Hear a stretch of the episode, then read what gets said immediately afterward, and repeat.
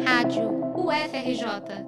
Informação e conhecimento, conhecimento, conhecimento. Um personagem simpático e sorridente abriu o desfile das escolas de samba campeãs de 2023 na Marquês de Sapucaí. Com o símbolo do Sistema Único de Saúde estampado em sua barriga, o Zé Gotinha desfilou por alguns minutos e mostrou que está de volta. A aparição do maior símbolo da vacinação no Brasil no Carnaval Carioca marcou o início do Movimento Nacional pela Vacinação, uma iniciativa do governo que tem como objetivo retomar as altas coberturas vacinais da população. Lançado pelo Ministério da Saúde, a proposta pretende resgatar a cultura de vacinação através de ações de publicidade e de campanhas de imunização. A primeira etapa da iniciativa foca nos imunizantes bivalentes contra a Covid-19, que começaram a ser aplicados segunda-feira, 27 de fevereiro. Mas o movimento pretende abranger as demais vacinas contempladas pelo Programa Nacional de Imunização, o PNI. A queda dos índices de vacinação geral da população brasileira nos últimos anos preocupa as autoridades. Segundo o Ministério da Saúde, desde 2018, nenhuma vacina do PNI atingiu a meta de cobertura estabelecida. Doenças antes erradicadas, como sarampo,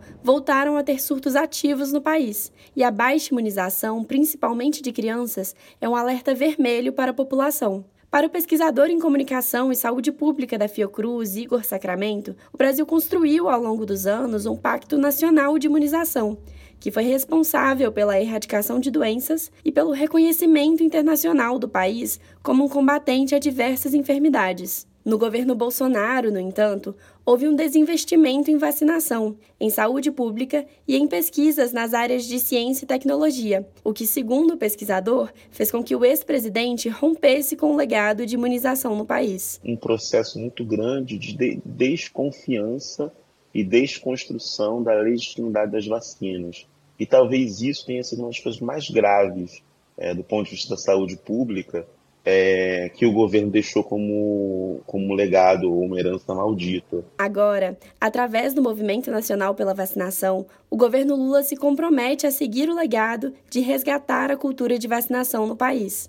Igor Sacramento, que também é professor do programa de pós-graduação em Comunicação e Cultura da UFRJ, aponta a importância de campanhas de publicidade relacionadas à vacinação nas mídias de massa e nas redes sociais.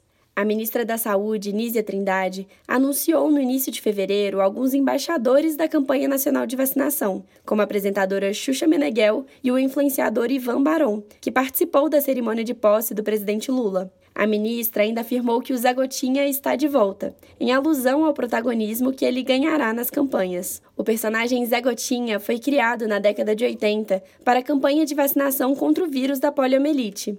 Ao longo do tempo, ele se tornou popular e passou a representar a vacinação brasileira como um todo. Durante o governo Bolsonaro, Zé Gotinha foi esquecido e sua ausência marcou o descaso com as campanhas de vacinação durante o antigo governo. Para Igor Sacramento, o retorno do personagem já na Marquês de Sapucaí revela o poder do Zé Gotinha em transformar a vacinação em uma ação lúdica, mais próxima da população. Eu acho que são ações como essa que têm uma repercussão midiática importante, que tem um, é um evento extremamente popular, internacionalmente, nacionalmente. Eu acho que são, são essas, essas ações de comunicação é, que são muito importantes e que elas realmente viralizam, realmente se tornam é, e muito afetuosas. Nós somos um país muito caloroso, muito afetuoso, tal. Então eu acho que essas ações, né, que são que são muito simpáticas mesmo, acho que mobilizam as pessoas a se vacinarem e também as crianças. As ações do Movimento Nacional pela Vacinação começaram em fevereiro